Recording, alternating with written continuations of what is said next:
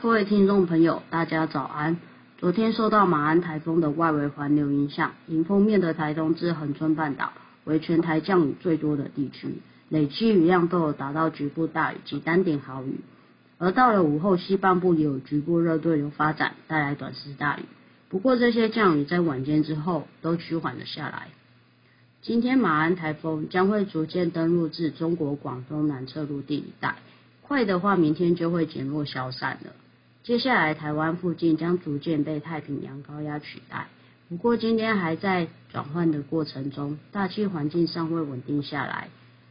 虽然上午普遍为晴时多云的天气，中午前后可能在大台北、桃园东半部，甚至是南部的内陆侧，都还是有机会出现三十六度或以上高温。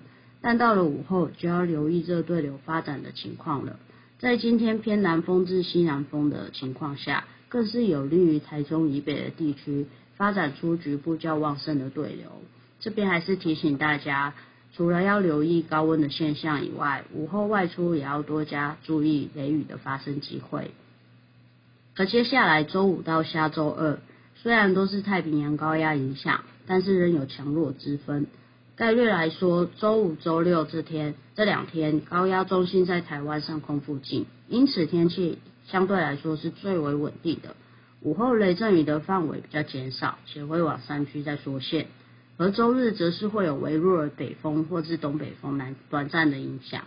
北台湾至宜兰或多或少都有一些阵雨机会以外，中南部地区的热对流可能也会有所增多。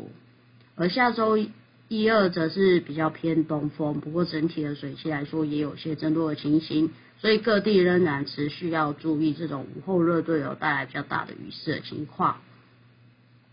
在下周三之后的天气将会有一些变化，预估受到北边一波，预估受到北方一波系统的影响，那东海上将有机会建立一道锋面，也不排除锋面尾端较弱的结构是往台湾附近靠拢，那这样子天气可能就有一波比较不稳定的机会。而同时，琉球群岛东南方海面也有热带系统发展的迹象，两者之间将会有一些互相影响的机会。若届时如预测热带系统发展不错的话，那后续也将更有利于偏凉的北风南下至台湾的程度。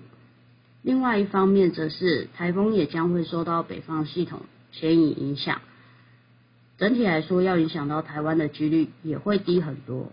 不过后续的预报不确定性还是比较大，未来仍值得持续观察。以上气象由天气风险林小如提供。